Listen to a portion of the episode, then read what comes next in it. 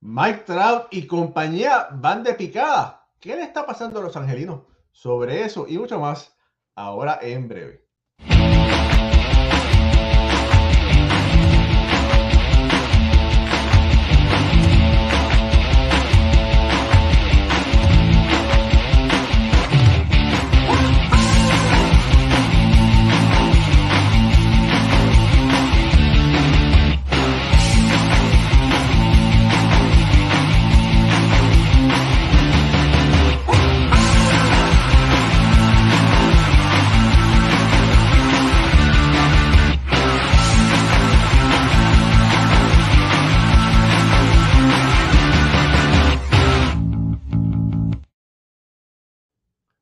Buenas noches familia del béisbol. Bienvenidos a otro programa más de béisbol entre amigos por aquí, por béisbol ahora. Mi nombre es Raúl Ramos, directamente desde New Jersey, la cuna del béisbol. Me acompañan como de costumbre Ricardo Guibón, directamente desde Venezuela, Pucho Barrios, exjugador de béisbol AA de Puerto Rico, y Jorge Colón Delgado, también desde Puerto Rico, historiador oficial de la Liga de Béisbol Profesional Roberto Clemente. Buenas noches, muchachos. Diferentes temas para hoy. Vamos a hablar sobre los angelinos. Tengo dos entrevistas muy interesantes, una con Néstor Cortés, una con el de la pica. ¿Quién es ese, Ricardo? Nada más y nada menos que el mío, Eduardo Escobar. Ah, bueno, bueno, pues vamos a ver esa entrevista con Eduardo Escobar, una con Nasty Néstor Cortés, y vamos a estar hablando sobre los angelinos y vamos también hablando sobre Aaron Judge, porque están diciendo por ahí que Aaron Judge ahora sí se merece ser el mejor pagado en las grandes ligas en su posición. Pero bueno, los angelinos están desastrosamente en picada. Es como si le hubiesen quitado la, la aeriola. Han perdido 11 juegos consecutivos. Mike Trout, mira esa sonrisa que tiene ahí está delirando en su último juego. Quizás en parte no les ayudó en los juegos que tuvieron contra los Yankees de Nueva York. Pucho Barrio, estábamos hablando sobre qué le está pasando a los angelinos. Dinos. Ah, salud, ¿verdad? Salud a toda la gente que, no, que nos está sintonizando, a toda esa fanaticada. Raúl, van mal. Eh, hay que para mi pensar, tienen que apretarle el, botón del pánico. Eh, el, botón del pánico ya está apretado ya. ya tienen 11 derrotas al hilo eh, los, angelinos. Un equipo que comenzó, tuvo un arranque espectacular. Eh, tuvieron 22 días en el primer puesto de la, división oeste de la Liga Americana, algo que no lograban desde el 2017, que fueron 19 días lo más que estuvieron en los últimos cinco años. Eso es lo, más que habían estado en el primer lugar. Y luego del comentario de que Tommy Fan dijera que Maitrao es el peor comisionado del fantasy, todo ha ido en picada para Los Ángeles.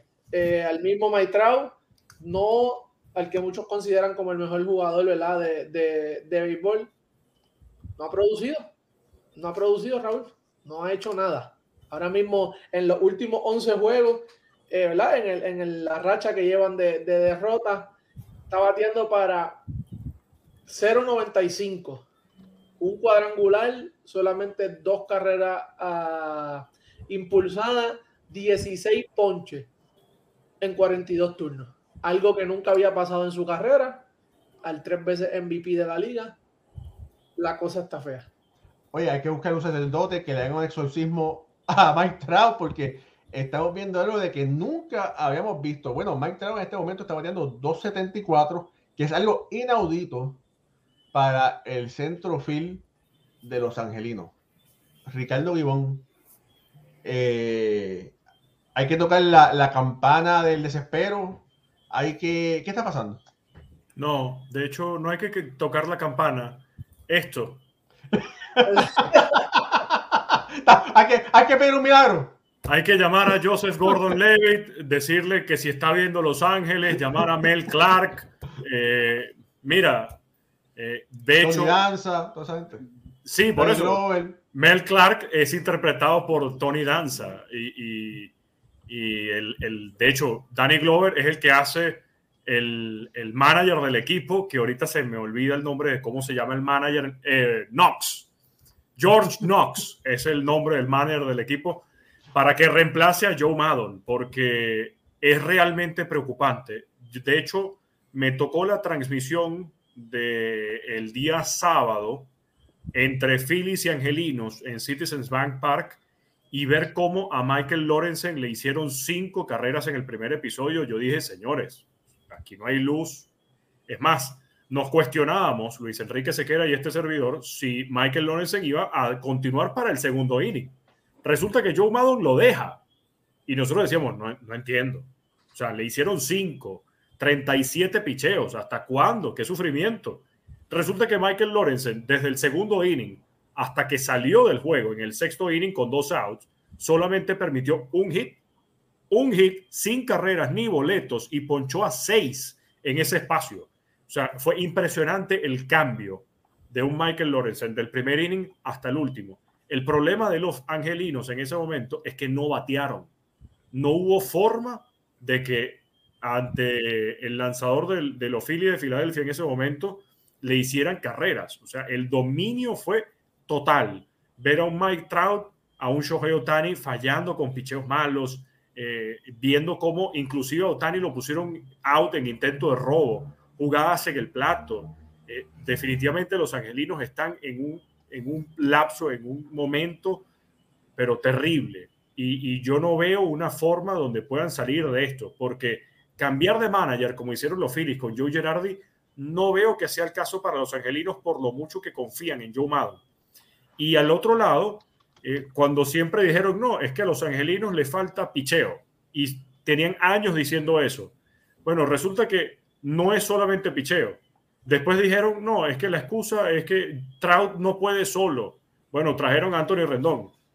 No, es que Anthony Rendón y, y Trout tampoco pueden. Bueno, ahí está Shohei Otani empezaron las lesiones y entonces ahora siempre hay una excusa diferente para el fracaso de los angelinos.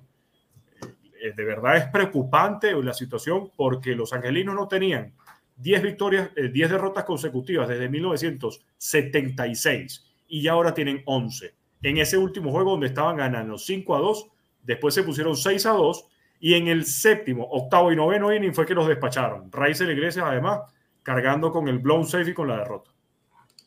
Mira, yo tengo que decirte algo. Eh, Shohei en este momento eh, tiene 11 cuadrangulares. eh, está bateando para 2.49. Está en línea para hacer otra vez el MVP de la Liga Americana.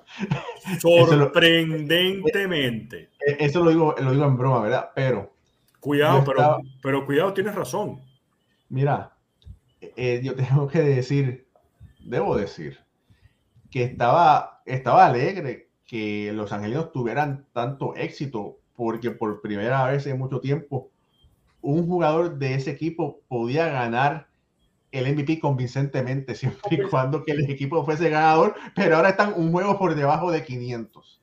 Eh, Jorge Colón Delgado, Mike Trout, en este momento, si se retira, va para el Salón de la Fama, sin duda tengo por aquí, eh, usted que es un erudito y le encanta el JOS en estadística de Mike Trout, voy a traerlo por acá para que usted le explique a las personas que nos están mirando qué tan grande es Mike Trout, no ahora, sino en comparación eh, en la historia del béisbol. Ahora, mismo Mike Trout es el quinto mejor centerfield de todos los tiempos. Y un pelotero que esté entre los primeros 10 no debería de tener problemas en estar en Salón de la Fama. Y los que lo superan, porque han jugado más tiempo, tuvieron más tiempo que él, Willie Mays, Ty Cobb, Trice Speaker, Mickey Mantle. O sea que, eh, perdón, perdón, séptimo. Willie Mays, Ty Cobb, Trice Speaker, Mickey Mantle, Ken Griffey Jr., DiMaggio, y él está séptimo. Octavo está Carlos Beltrán, noveno Kelly Lofton, que no está en el Salón de la Fama, y décimo está el Duke Snyder con eh, 65.9. Ese caso de Kenny Lofton es interesante porque está entre los mejores centerfield, los primeros 10. y no está en el Salón de la Fama. Pero mira, eh, eh, la, cuando tú ves el, el, equipo de Los Ángeles, Mike Trout es una pieza, Otani es otra pieza, pero también le está fallando este muchacho que empezó bien rápido, bien caliente, Ward, Tyler Ward. O sea, es una combinación de factores lo que está sucediendo con los angelinos. Este, y al, al, fallarle esos tres bateadores a la vez, porque los tres están fallando a la vez, están en un slump los tres, pues se han quedado sin terreno y están perdiendo. Todavía están, bueno, están 8.5 sobre el dirigente. Mira, yo sé que Madon, los dirigentes cuando tienen los, los, jugadores que están produciendo son buenos. En el caso de Madon, estos tres, o sea, si ellos siguen, no siguen, no empiezan a producir, van a seguir perdiendo. Mira con lo que pasó con, con Filadelfia. Sacan a Girardi, viene con, vienen con Thompson y ya tienen tres victorias consecutivas. Cuatro, ¿verdad? O cuatro. Pero no es que Thompson sea mejor que, que Giraldi. Algo pasó. Y, y, a veces, y yo para entender estas cosas, cuando uno trabaja, uno está en su trabajo y tiene un jefe malo, ¿verdad? Y dice, caramba, tengo que mañana enfrentarme a este, este jefe mío, un perro. Pero entonces te cambian el jefe y tú te sientes contento. Y los, los peloteros son lo mismo. No estoy diciendo que Giraldi sea un perro, pero sí puede haber un malestar en, el, en, la forma en que está bregando, algo que esté pasando anémicamente, que esté afectando a los peloteros, como nos afecta a nosotros el trabajo que le producimos más a unos jefes que a otros. Y estos peloteros pues, son, como, son como, como nosotros, somos de, carne y hueso y sufren y padecen como nosotros. Así que este, los angelinos están a tiempo, pero yo no creo, yo no creo, tienen dos factores malos. Esos tres jugadores tienen que producir eh, eh, búscate el, game log de Mike Trout, hace tiempo que no produce, está un slump, pero bastante, bastante Desde el 25 de mayo, 25 de mayo, y eso es mucho. Entonces te coges a Otani, 2.42, no es el Otani del año pasado. Entonces, a lo mejor, a lo mejor tendrían que hacer un cambio de dirigentes, siendo exitoso. No va a ser el primer dirigente exitoso que, un equipo sale, ¿verdad? Como Madon pudiese ser, pero en los angelinos tienen como esta, esta fama de, de que todos los años son, este es el año de los angelinos, este es el año de los angelinos y no acaban de llegar a, esa meta. Mira, eh, Joe Maddon sí ha sido exitoso a largo plazo, ¿verdad? En Tampa estuvo nueve años, tuvo 754 victorias, 705 derrotas. Con los Cubs, 471 victorias, 339 derrotas. En cinco años con los Angelinos, 157 victorias, 171 derrotas. Con los Angelinos no ha podido ser ganador en ningún momento eh, desde que está con ellos, increíblemente. la, la, mentalidad que. Dime, no, adelante. La, la mentalidad que trae John Madden es de darle confianza a, los muchachos, pero tenemos que, ver que esto en Los Ángeles no ha habido una mentalidad ganadora. Sí. No ha habido una mentalidad ganadora. Y entonces es la confianza que trae es de sacar los tipos de la presión. Pero estos tipos nunca han jugado con, presión porque siempre estaban en el sótano. Ellos van, juegan béisbol. Y, y también por eso quizás por eso eh, hay siempre, o siempre ha habido ese debate sobre si los tres MVP que tiene Mike Trout son de verdad merecidos o no. Porque revisando, 2014 se lo gana a Víctor Martínez y Víctor Martínez en términos globales tuvo muchos mejores números que los de Mike Trout. Y Víctor Martínez hizo que los Tigres de Detroit ganaran su división en gran parte en ese año 2014, los Angelinos últimos. Después en el 2016 se lo gana a Mookie Betts. Y Mookie Betts, de nuevo, con mejores números, Boston clasifica, los angelinos no. Y en el 2019, que fue el último MVP de Mike Trout, se lo gana a Alex Breckman, donde ya sabemos dónde terminan los angelinos y por otro lado, dónde estaban los Astros de Houston en ese momento. Yo creo que para, para los angelinos, una franquicia que desde que llegó Mike Trout solamente han tenido una presentación en postemporada y eso es todo. Eh, después de que llegaron en el 2002, donde ganan la Serie Mundial sobre los Gigantes de San Francisco, con el Rally Monkey y demás. Parece que eso fue un milagro, una luz que se abrió en, en el cielo y después se volvió a nublar. Me recuerda a la película Tormenta Perfecta con George Clooney, donde ya ellos en plena tormenta pasan por encima de la ola y cuando ven que sale el sol, de repente se vuelve a anular y otra vez van para abajo. Tal cual, es el mismo escenario. Hay algo dentro de los, dentro de los angelinos que dicen, ahora sí tenemos el equipo, ahora vamos a convencer a los fanáticos de que estamos completamente blindados y resulta que no, resulta que no pasa nada con los angelinos. E, es muy preocupante porque vuelvo a caer en el mismo punto. No, eh, Mike Trout no puede solo. Ok, traemos a Anthony Rendón. Ahora es el picheo. Traen una super joya como es Shohei Otani. Y que, cuidado, porque los números de Otani del año pasado y los de este año pueden llegar a ser muy parecidos. Y le diste el MVP el año pasado, por encima de un Vladimir Guerrero, por encima de un Salvador Pérez. Ahora, ¿qué vas a hacer con la temporada que está teniendo Aaron George? y si se lo vas a dar otra vez a Shohei Otani. ¿Cuál va a ser la barra para medir a Otani por un premio al MVP? Porque entonces, si ya lo ganó el año pasado, donde si lo pones solo como bateador, no se merecía el premio. Si lo pones solo como lanzador, tampoco. Entonces, ahora que puede hacer las dos cosas, ¿es automático el MVP? o, ¿O cómo lo vas a medir? Porque la temporada que está teniendo Aaron George es absurdamente bueno, mucho mejor que la de los rivales anteriores. Vamos para allá ya mismo. Familia, esto es Béisbol Ahora. Suscríbase a nuestro canal. Si usted, mire, un momento, pare todo. Si usted no le ha dado like a este, a este video, esta es la mejor oportunidad de darle like, suscribirse, darle a la campanita para que usted nos pueda seguir y nos pueda seguir este jueves y los lunes y los jueves. Estamos por Spotify, estamos por Apple Podcast, estamos en todos los podcasts de audio, por YouTube y también por Facebook. Ok, mira, por aquí saludo a Luis Camilo que dice presente.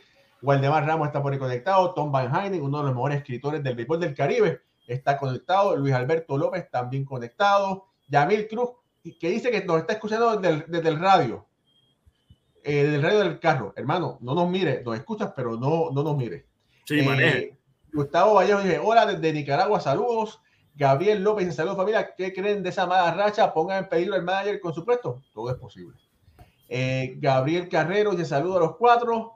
Se ve feo para los angelinos y no tienen un mal equipo. Pero los Mets siguen jugando. Let's go Mets. Mira, Lupita Padilla dice saludos, saludos. Aquí gusto verlos, escuchar. Mándeme un saludo a Charito Padilla, mi hermana, que hoy se puso a cocinar. Hoy que no juegan los Yankees. Pero Lupita, ¿y qué cocinó Charito hoy? Nos tienes que escribir, nos tienes que dar saber. Saludos a Huidalis Maldonado que está conectado. Iván Sánchez también está conectado. Ok, ahora vamos a continuar. Eh, bueno, en definitivamente, o Los Ángeles se ponen los pantalones o van a seguir en picada. Una pregunta. ajá. Cuando, eh, ¿Desde cuándo está el dueño de Moreno? Arte Moreno. Vamos a buscar. Él lleva, unos cuantos años. No, yo sé que son unos cuantos años, pero yo quiero saber cuántos años, porque puede ser que le esté pasando como a los Mets, que tiene que venir un dueño. Pero no es por falta, no es por falta de invertir. No, no, no, pero que, venga con, no porque que venga con otra mentalidad. que esté pendiente a béisbol. Perdón. Lo que dice Jorge es que eh, eh, la mentalidad es que esté pendiente a béisbol, como, como lo está Steve Cohen. Exactamente. Él está pendiente a su equipo. Muchos de estos dueños están invirtiendo en el equipo. Mira, joven los otros días estaba en, estaba en una grabación y le, y, le, y le testearon que el equipo ganó. Y él mismo dijo, estaba en la grabación de fulano, de mi hijo, de mi sobrino. Qué contento por la victoria. El, el, tipo está 24 horas conectado al, al, al, al, equipo, este señor Cohen. Entonces, quizás un cambio de dueño con otra mentalidad, otra filosofía, a lo mejor le hagan falta, porque la verdad que, mira, ellos aquí, ellos también contrataron a Pujols Moreno. Y eso, y eso le caería de perla a nuestro muy amigo y querido Rob Manfred, porque dentro de los dueños, alguien que es completamente opositor a la gestión de Manfred es Arte Moreno. pero, pero, fíjate, Arte Moreno, que es el único dueño hispano de un equipo de grandes ligas, no ha ganado no porque no quiera, porque el hombre ha, ha pagado grandes contratos millonarios. O sea, no es por no invertir, Claro. Es que lamentablemente está. Tiene una mala suerte del cara. Por eso. y entonces, tiene mala suerte. Tuvimos a Pujol, tuvimos a Otani, tuvimos a Trout, tuvimos a Ward ahora. O sea, que, que hay que esperar. Llevan ya desde el 2002. Y hablando de esperar, eh, el escenario no pinta bonito para los angelinos, porque están empezando una serie de cuatro contra los Mediarroa de Boston, después tres contra los Mets, descansan el lunes de la semana que viene para medirse dos juegos contra los Dodgers. O sea, si hay un momento para que los angelinos puedan despertar, es ahorita contra Boston, porque además están jugando en casa. Si te, escucha, si te escucha Alfa. Pero después dos juegos contra los Mets y después dos más contra los Dodgers. Chao. Eh, antes, de que, antes de cambiemos el tema, este, Raúl, este está bueno. Este, el punto de, que tú mencionaste ahorita, Ricardo, de lo del MVP con, con Otani, esta narrativa es como tú dices, va, ¿tú qué vas a hacer? Le va a dar MVP de nuevo con los números similares. Pero ahora mismo la narrativa con esta mala racha, no, no hay break. No hay break. Pero es que si se la si salidas han sido pésimas. La han hecho en la, en la, ante, en la antepenúltima hicieron 5, en la última le hicieron 4 carreras. Se 1.72 en este stretch de las 11 derrotas. Se los diste a Trout se los diste a Trout los tres veces y las tres veces los angelinos quedaron cuartos en su división. Tres veces le dieron el MVP a Trout quedando cuartos los angelinos en la división. Hasta que, hasta que los votantes no entiendan lo que es un jugador más valioso y eh, la diferencia entre un jugador más valioso y el, y el mejor jugador. Hasta que los votantes no entiendan eso, vamos a seguir viendo un Mike Trout, un gran pelotero, con tres MVP, pero que el equipo, o sea, más valioso ¿Por qué? Esa es la pregunta que hay que hacerse. Porque no es la primera vez, no es la primera vez que un jugador que el equipo está último, casi último, gana el MVP. Mira, pero son muy pocas veces. Último, André Dawson, claro, han sido temporadas espectaculares, que no ha habido más nadie. Pero muy pocas veces, porque nosotros hablamos, yo hice un análisis de eso y son muy pocas veces. Siempre está primero o segundo. Mira, la, la, pregunta que yo se le he hecho, y porque esto lo he compartido mucho en las transmisiones con Luis Enrique Sequera, él siempre es defensor de Otani. Y él dice, ¿por qué yo voy a culpar a Otani de hacer dos roles donde es un fenómeno haciendo los dos? ¿Por qué se lo tengo que pechar? Es decir, yo le voy a dar el MVP a este señor porque él lo hace, las dos veces lo hace muy, muy, muy bien, por encima del promedio. ¿Cuál es la culpa de él? ¿Y por qué se lo dejaron a él? No, él no tiene la culpa. O sea, los demás jugadores no pidieron seguir lanzando. Entonces, la contraparte es, ah, pero entonces, ¿cuál es la culpa de Vladimir Guerrero, de Salvador Pérez, de quien sea que se le pare al lado, de decir, a mí no me dejaron? O sea, es, es muy eh, complicado, no, es muy engorroso, tampoco, eh, es muy... A ver, no encuentro la palabra, no es difícil, pero es muy poco subjetivo poder decidir por encima de Otani que es capaz de hacer las dos cosas y sobre todo poner una barra. El año pasado, el, y para mí me pareció hasta descarado, el MVP para Otani, que hasta exaltaron en grandes ligas que eh, Otani fue una de las personas más influyentes, una de las 100 personas más influyentes según la revista Forbes, y era el único deportista que aparecía dentro de esa lista. Es más, la revista People hasta lo llamó uno de las personas más atractivas por sus rasgos faciales, porque parece un actor de cine. O sea, hasta ese punto llegó la explotación de imagen con Otani, porque es capaz de hacer las dos cosas. O sea, yo no me, a mí, y, me lo preguntan y lo vuelvo a repetir, a mí me parece que los tres MVP de Trout no debieron ser más valiosos y tampoco me pareció muchísimo menos la labor de Shohei Otani el año pasado. Eh, hasta ese punto de el jugador más valioso no es el mejor jugador. El jugador, una cosa es el mejor jugador del béisbol y otra cosa es el jugador más valioso para un equipo. Ah, que sin ese jugador, los, sin Trout, a lo mejor o sin Otani, eh, los equipos, los angelinos hubieran ganado 60 juegos en vez de ganar 70. Bueno, pero sí. Y también no es culpa de Otani o de Trout, está rodeado de un poco muerto. O sea, ellos tuvieron un grandísimo año como individuos, pero el equipo no logró clasificar a la postemporada. Bueno, es verdad, no es culpa de ellos dos, hicieron lo mejor posible, pero ese es el mejor jugador, no el más valioso. De acuerdo. Bueno, ok. Pasando ahora de los angelinos. Se molestó Raúl. No, no, no, yo no me molesto. Yo te está.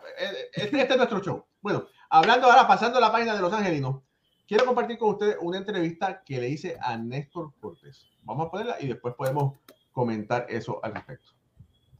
Saludos familia, mi nombre es Raúl y Ramos y estoy aquí con, no con Super Mario, sino con Néstor Nasty Cortés.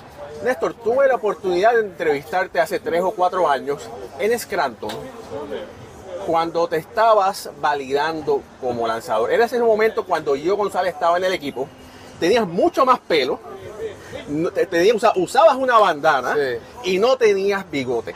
¿Cómo Néstor Cortés ha evolucionado de ese momento hasta ahora?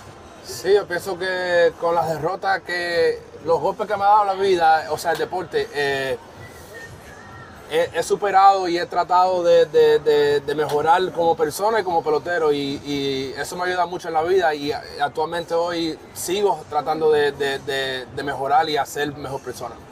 Bueno, en las redes sociales hemos visto la obra de arte que tienes en tu brazo derecho. Sí.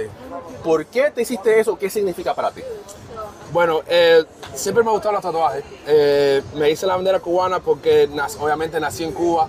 Eh, mis padres tienen sus raíces allá y siempre me hablan de, lo, de, lo, de lo rico que está, era vivir allá. Obviamente eran muy jóvenes y me siento apegado y con la sangre cubana 100%. Eh, tengo, tú sabes, Nasty Nestor, obviamente que me representa quién soy yo. Y tengo Hialeah 305, que es de la ciudad que soy, obviamente el, Area Code 305. Eh, son cosas que me, identifican y, por eso me lo, me lo, puse en el, en el, tatuaje. Sabemos, los que te seguimos en las redes sociales, que eres un amante a la pesca. Sí, sí. ¿Qué tan importante es la pesca para ti?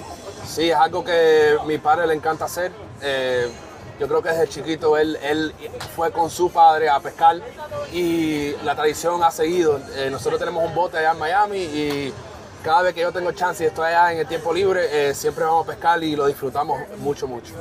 Bueno, estás teniendo una temporada de ensueño. De verdad que estás nasty, nasty, nasty. Tienes a los bateadores contrarios desconsolados. Y tu secreto, que no hay secreto, es que siempre tira strike. Sí el core tuyo te podías, pudieras usar de segundo nombre. Sí. Néstor Core Cortés. ¿Quién te enseñó a tirar ese core?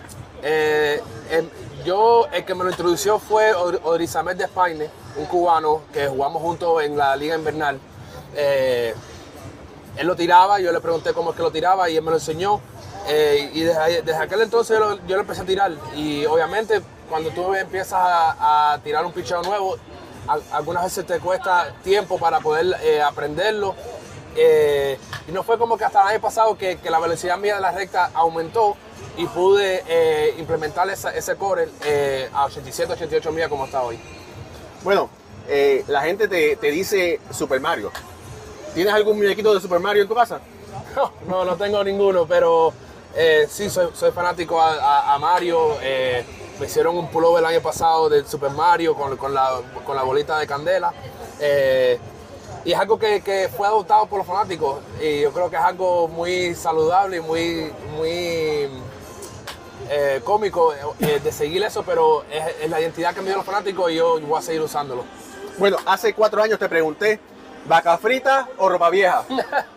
Todavía, yo creo que dije ropa vieja de aquel entonces, sigue siendo ropa vieja, ropa vieja. Señoras y señores, el gran Néstor Nasty Cortés, el mejor pitcher hasta este momento en la Grandes Ligas, por encima del señor Gary Cole. Mi nombre es Raúl Ramos y Néstor Cortés. Hasta la próxima. Bueno, ahí tiene al señor Néstor Cortés. Eh, el hombre es igual hace cuatro años atrás. La forma de que se expresa, eh, bien accesible, no se le han subido los humos a la cabeza y de verdad que da gusto volver a la escuela. Mira, yo siendo tú, la próxima vez que vaya al Yankee Stadium, me le presento con un muñequito de Mario y se lo regalo. Jorge, pero tú escuchaste eso que él dijo. donde él aprendió a tirar el core, donde le, o sea, donde le enseñaron el core en la liga invernal. Y por... para, que veamos la importancia de las ligas invernales y el rol que, que, que tienen en estos peloteros. Que sabrá Dios, si no hubiese una liga invernal, ¿dónde estuviese Néstor Cortés? Eh, pescando. Pescando. no, y también la curiosidad, porque probablemente con, con, los equipos donde jugaba habían algunos lanzadores que tenían la recta cortada, pero quizás no tenían ese gran movimiento como el que podía tener Ordizamer.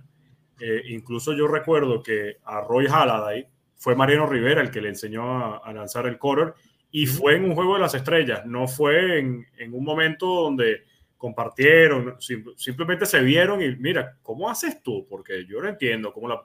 Y simplemente Mariano le dijo, bueno, yo la agarro más o menos así y la pelota se mueve sola. Y, y le costó a, a y poder perfeccionar el lanzamiento, pero es la curiosidad y ver algo que resalta por encima de lo demás y quieres aprenderlo también.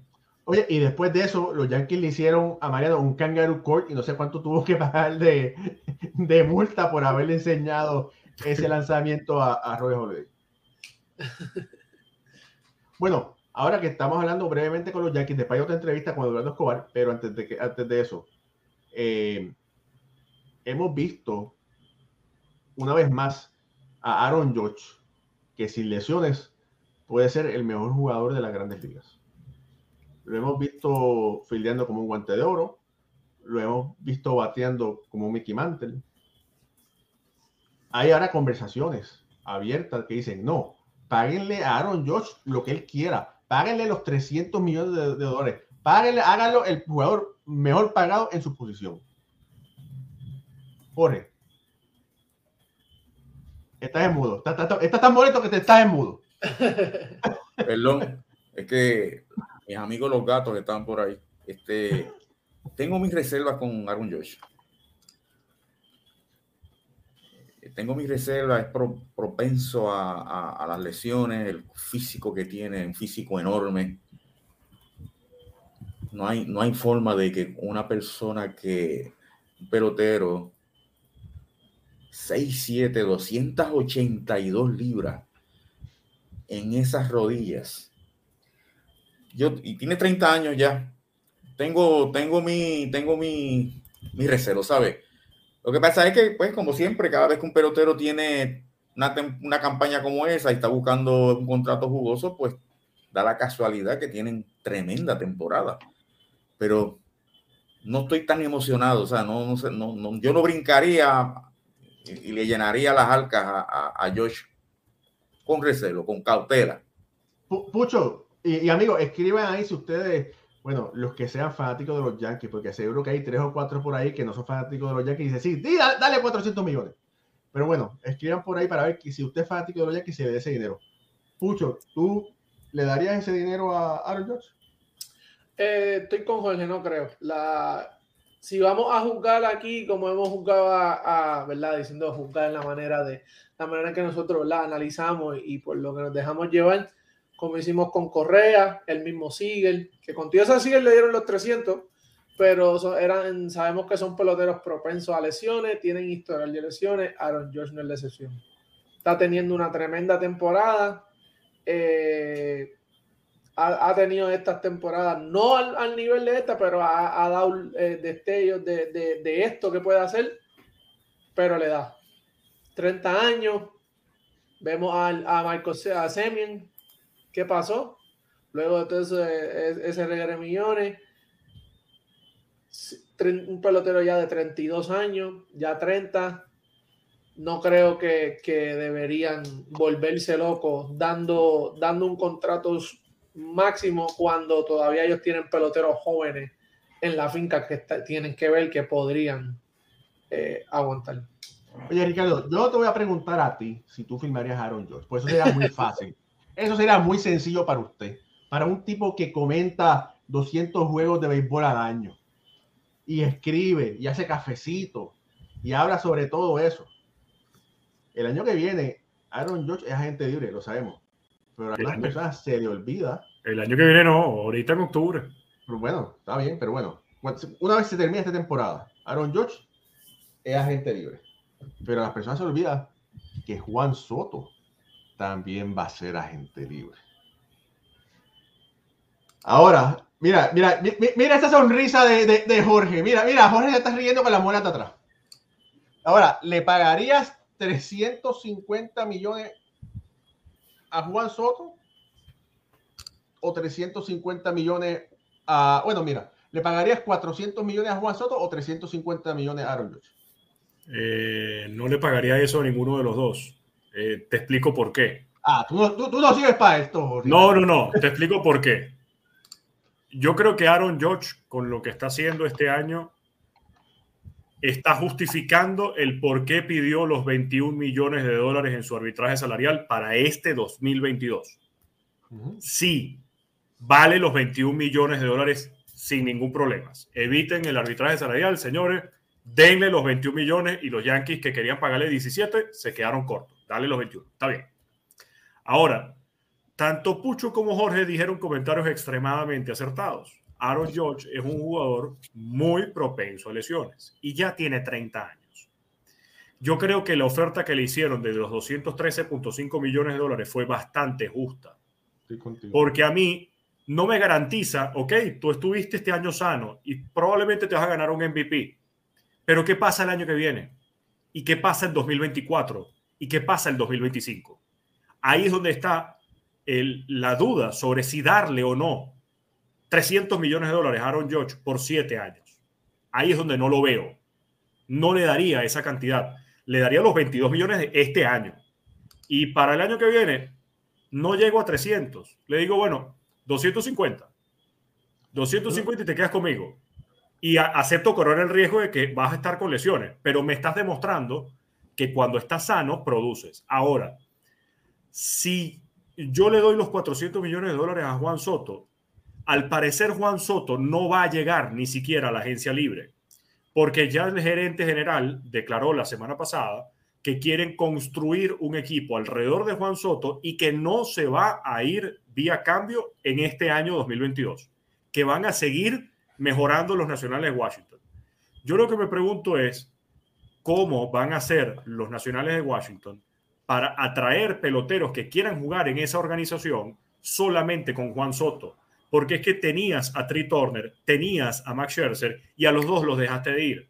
Entonces, si ya le hiciste una oferta a Juan Soto de 350 y te la rechazó, cosa que tiene sentido, porque ya por lo que le queda en proyecciones de arbitraje salarial iba a ganar lo mismo anualmente que esa extensión de contrato, más bien tienes que darle más dinero. Pero de verdad los nacionales le van a dar tanto dinero y van a aguantar eso en la nómina, más contratar peloteros para armar un equipo en torno a Juan Soto para los años futuros. No lo creo. Entonces, por eso no creo que le den los 400 millones de dólares, porque no va consono con los planes que, ellos quieren hacer. O sea, no lo quieren, no le quieren pagar pero no lo quieren dejar ir. Y si le pagan, entonces no tendrían dinero para buscar otros peloteros. No lo veo. Y ver a los Yankees buscando a Juan Soto, dejando ir a Aaron George, tiene que ser algo realmente seguro. O sea, si no tienes a Juan Soto agarrado por el chivo y por la chivo y con el mecate, no dejas ir a, a, a Aaron George. O sea, es lo mismo que le pasó al Real Madrid ahorita con Mbappé y mezclando un poco temas. Tú dejaste ir a Haaland y dejaste ir a los otros futbolistas porque en teoría te ibas a quedar con Mbappé y resulta que ahora te quedaste sin ninguno. Eso es más o menos lo que deberían hacer los Yankees. Si vas a ir por Juan Soto, tienes que tenerlo seguro de que te lo vas a quedar. Porque si no, entonces te puede quedar sin los dos. Mira, el problema ahí es el agente de Juan Soto, que todos sabemos quién es, eh, que ya sabemos anteriormente que ese hombre no deja un peso encima de la mesa y él no va a permitir que Juan Soto firme durante la temporada. Él va a hacer que Juan Soto se declare agente libre para entonces, a ver, aparte de los nacionales, que ya dijeron que le ofrecieron 350 y él dijo que no, a ver quién va a ofrecer 351, 360, 375 a los 400 o los 500 millones que había gente estimando que era una posibilidad. Y entonces, por eso yo todavía tengo dudas el que los nacionales eh, puedan cambiar a Juan Soto. porque tienen, una, tienen un buen chance de quedarse sin la soga y la cabra. Pero que Soto es agente libre para 2025. O sea, ah, yo pensaba que el año que viene. Ok, está es un pocotón de tiempo. En un cambio, a, a, Juan Soto los nacionales le pueden sacar. En un cambio, si tú no tienes planes, ¿verdad? No puedes, como dice Ricardo, no puedes, saber, eh, retenerlo. Pues cámbialo. Sácale lo más que tú puedas. Sácale prospecto, sácale un buen abridor, porque él tiene valor. Él tiene valor que no va a pasar como le pasó a, los, a, los, a los Yankees, que cuando trataron de salir de Gary Sánchez, de, de Gleyber, ya nadie sabe, se la ha hecho difícil por, por la, obviamente por, por, la producción de los peloteros que no, no, vieron bien el mercado cuando tenían el valor correcto para un buen cambio. Sí, y que es que además, eh, Raúl, Juan Soto fue un jugador super 2 es decir, él entró en arbitraje salarial antes y por eso le queda 2022, 2023 y 2024 para llegar a la agencia libre en lo que termine esa temporada 2024. la, única forma, la única forma en que yo veo a, los Yankees buscar a Juan Soto es que precisamente en lo que termine esta temporada lo busquen vía cambio, sabiendo sí y solo sí que se van a quedar con él, porque sería el momento entonces de no negocio con Aaron George, me concentro en, Juan Soto y entonces ahí sí le doy de una vez un super contrato a Juan Soto para evitar que sea agente libre. Y bueno, Aaron George, muchas gracias. Eh, hasta aquí llegó nuestra relación laboral. Mira, tengo que decir, eh, es increíble cuando Aaron George va a batear, solo se escucha MVP, MVP, MVP, pero eso es, es un ruido ensordecedor en el estadio, de verdad. Eh, y emocionante, ¿verdad? Porque la gente gritando MVP y Aaron Josh, Aaron la bota de cuadrangular, ya tú sabes, eso de la adrenalina del estadio es una cosa increíble. Pero bueno, vamos a ver. Yo entiendo que eh, Yankees van a firmar a Aaron Josh. Aaron Josh es la cara de la franquicia. Ellos tienen el dinero. Y bueno, pero vamos a esperar a ver qué va a suceder con eso. Otro tema rapidito, rapidito. Eh, tengo otra entrevista y nos quedan como 15 minutos de, de programa. Eh, Miguel Andújar dijo, no quiero más, cámbienme. Gary Sánchez dijo, por, medio de un intérprete, dije, los Yankees deberían cambiar a Miguel Andújar. Minnesota está muy contento con el resultado que ha tenido con Gary Sánchez. Eh, en estos momentos está recibiendo mucho mejor que en el pasado.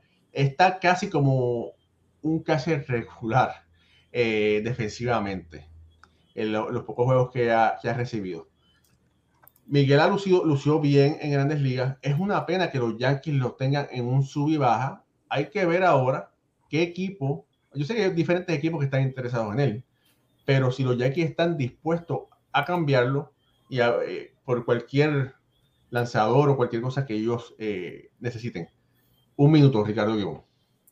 Bueno, justamente eh, leyendo el, leyendo, no, viendo a, Octavio Sequera en el podcast con Alfredo ayer, hubo ya un primer acercamiento entre los Yankees y los Reales de Kansas City por Andrew Benintendi, donde estaría involucrado Miguel Andújar y Esteban Florial, probablemente otro prospecto. Yo estoy de acuerdo con Miguel Andújar y la noticia de que él está pidiendo un cambio, que también lo pusimos en nuestras redes sociales, no es nueva. Esto viene desde el año pasado. Aaron, eh, Miguel Andújar pidiéndole a los Yankees que por favor lo cambien. Y tiene toda la razón. O sea, un jugador que está en estos momentos produciendo como lo está produciendo, aprovechando las oportunidades como lo está haciendo, bateando para contacto, robando bases, que se ha demostrado y él mismo ha aprendido a jugar en los jardines, así como era como tercera base titular, no veo por qué Miguel Andújar no tiene un espacio en el equipo del roster de 26 de los Yankees de Nueva York, sobre todo cuando está Timblo Castro jugando todos los días, jugando Joey Galo, que sí, las condiciones de Joey Galo son otras, porque no tiene sesiones opcionales y porque no hay forma de salir de él por contrato. Pero es una injusticia lo que está pasando con Miguel Andújar. Y no solamente él, hay muchos de los peloteros que suben y bajan. Pero creo y siento que Miguel Andújar es un jugador que jugando todos los días en grandes ligas, valga la redundancia, puede dar grandísimos resultados, pero tienes que darle la oportunidad, tienes que mantenerlo. Y, eso es injusto para Miguel Andújar. Eh, Pucho. Eh, tiene que salir de ahí Miguel Andújar. Eh, fue bravo de su parte, si, ¿verdad? Fue como lo reportaron, ¿verdad? En todas las páginas que, y todas las cuentas que estuvimos viendo por, por Twitter, que fue por donde yo me enteré de, que pidió cambio. Tú y ¿verdad? lo más a lo mejor fue la gente, pero si él fue a la oficina donde Aaron Boone y le dijo, yo quiero que me cambien, es que ya la situación él ya no la aguanta más. Mentalmente tiene que estar eh, afectándolo porque ¿por qué tú me tienes sentado cuando yo he producido, cuando yo tengo el talento para el nivel para jugar regular en este equipo, que ya lo demostró? Eh, yo espero, ¿verdad? Que no haya, no, no haya repercusiones por lo menos en la organización y que lo cambien. Que lo cambien y se vaya a algún equipo que juegue, Kansas City, donde sea, pero que él juegue, que él merece jugar y tiene el nivel. Mira, por aquí Gustavo Hernández dice, Andújar tiene el calibre para ser regular en otro equipo. Claro, claro que sí, sin duda alguna. eso es lamentablemente mala suerte, ¿verdad? Mala suerte eh, con las lesiones. Tuvo una gran temporada que perdió el novato del año frente a Otani. Cuando regresa, viene con lesiones, pierde la posición eh, por Yurchela y entonces ha sido un sube-baja, sube-baja lleno de lesiones, donde lamentablemente eh, las lesiones le ha costado a Miguel Andújar poder regresar. Y que, y que esa es otra, ese premio novato del año sobre Miguel Andújar, los números de Andújar fueron espectaculares ese 2018. 23 o 27 empujadas, 23 años. ¿Quién iba a pensarlo, verdad? Con 23 años con esos números y que estuviese ahora él pidiendo cambio para, para salir de los Yankees. Mira, Héctor Alicea, que dice, ¿verdad? El problema es que, que Andújar no ha fildeado muy bien, ¿verdad? Eh, y ha tenido problemas en la defensiva. ¿Qué le ¿Cómo, cómo, cómo va a tener? Exacto. ¿Cómo? si no juega. pero bueno, en el pasado, ¿verdad? Eso, eso era un problema que él tenía, ¿verdad? Por eso fue que Gio le ganó la posición. Gio era mucho mejor tercera base. Gio le gana la posición porque se lesiona a Andújar. Claro, y, y, la mantiene porque era mucho mejor tercera base que, que Andújar defensivamente. no lo puede pasar. ¿En qué momento le dieron la oportunidad a Andújar? Lo que hizo G. Urshela cuando Andújar estaba lesionado fue espectacular. Y después dijeron, ya tenemos esta joya, el otro no juega. Cuando empezó a jugar, entonces un error y castigado. Un error y castigado. Eso, tanto así, no, no sé. Y tiene que ser frustrante tener a Joey Galo al lado con esos números. ¿Cómo no? Y Timlo Castro. Sí, eso, eso no, no hay forma de... Pero bueno, Vamos a, quiero poner ahora una entrevista que le hice a Eduardo Escobar. Eh, tengo el placer de salir en el programa En Pelota los sábados en TV Quisqueya junto a mi amigo eh, de Trujillo. Y esta entrevista salió en el programa de En Pelota y lo voy a pasar ahora para que todos ustedes puedan verla.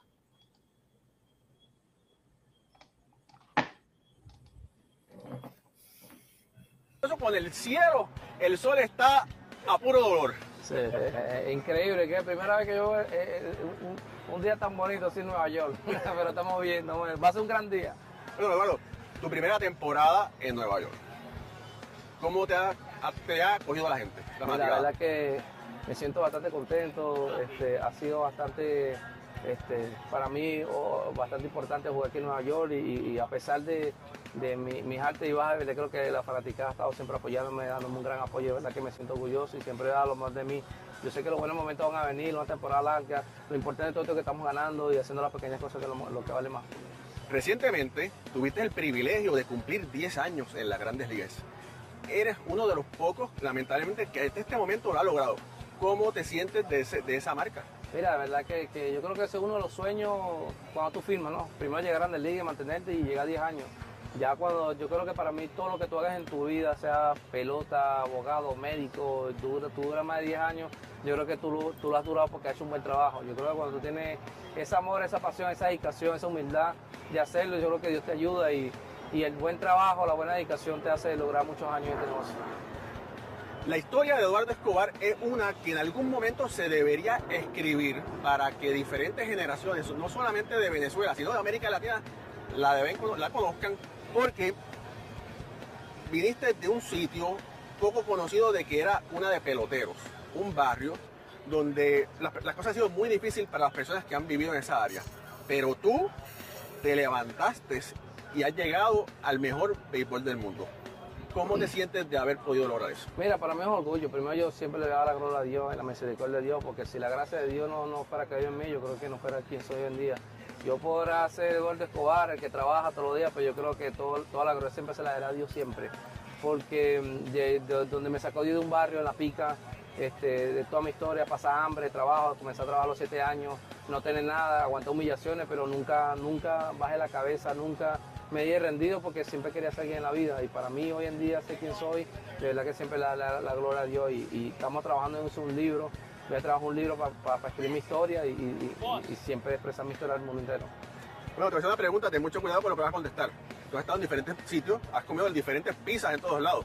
¿Cuál te gusta más, la pizza de Chicago o la de Nueva York? Yo creo que me gusta más el fuego de chao. Yo- Familia, Yo familia. el fuego de chao que me gusta ¿viste? Pero, pero, Eduardo, yo no te la tiré, yo te la puse por el medio. Lo que pasa es que eso no curvió, no era curva, era por el medio. Familia, mi nombre es Raúl Ramos y aquí con el gran Eduardo Escobar para En Pelota. Hasta pronto. Muy bien. Kermax, el Bueno, ahí está Eduardo Escobar. Eh, la razón de la pregunta es porque, como ustedes recordarán, él jugó para los Chicago White Sox. Y Claro. Chicago es bien conocido por el Deep Dish Pizza. Y el otro sitio donde, eh, en Nueva York, ¿verdad? Es la pizza de Nueva York. Y por eso pues se la puse en 3 y 2. Y entonces al final él, él no escogió ninguna como buen político y dijo que le gustaba Fogo de Chao. Fogo de Chao es un sitio eh, De carne. de carnes, que le dicen una churrasquería que viene con la espada y te ponen lo que tú quieras y se come muy bien. Y entonces por eso él, él muy, eh, como un buen embajador, decidió nombrar otro sitio. Van a tener que pagarnos, van a tener que pagarnos las promos, este Raúl, porque ya estamos. Lo que sí te puedo decir, Raúl, es que en La Pica, que es un pueblo que queda como a unas 8 o 9 horas manejando desde Caracas, eh, se pesca un pez que está- es muy típico de, de Venezuela y de Brasil, que se llama el pavón. Hermano, eso es espectacular. El pavón y el bagre rayado no tiene padrote. ¿Tendremos que ir a la pica para probarlo? Vamos a ver. No, no, no, no. La pic- y después de la pica está el Sinaruco y ese río ahí se pesca divino. Eso es fresco. Divino, Hablando de- divino. Hablando de, de verdad de, de Escobar Lomé, el mejor equipo en, en, en los últimos, en la, en la última semana en la, en la en la liga. Le ganaron, ya le han ganado dos de los, de los tres juegos. Hoy, hoy, ahora acaba de empezar el, el último juego de la serie. Los Mets le han ganado dos de tres juegos a, a los Dodgers. Bueno, los. Mets, los Mets y los Yankees, porque los Yankees tienen 39 y 15, están primeros en el este de la Liga Americana, y los Mets están haciendo alarde también con 37 y 19 primeros en el este de la Liga Nacional. Diferencia básicamente es que, bueno, los Yankees tienen el mejor récord en las grandes ligas y, los Mets tienen la ventaja más grande en la grande liga hasta este momento. Los Mets tienen una ventaja de 8 juegos y medio y los Yankees no se quedan muy atrás, que tienen una ventaja de 7 y medio Mire, eh, detrás. yo no, no quiero ser pájaro de mal agüero, pero eh, Cuidado que se va a caer el no-hitter. hoy, hoy, miren, hoy. Hoy, hace exactamente un año, los Mets tenían récord de 30 y 23 con cuatro juegos por encima de los Bravos de Atlanta. Tenían la gran diferencia con respecto al año pasado, es que el 2021 los Mets tenían un diferencial de carreras de solamente más 12 y este año tienen un diferencial de carreras de más 76. Al mismo tiempo, la diferencia con los Bravos es de 8.5 juegos, 8 juegos y medio de este 2022. Si ya vimos a unos Mets de Nueva York a estas alturas del partido ser líderes del este y después ya sabemos cómo terminó la historia el año pasado.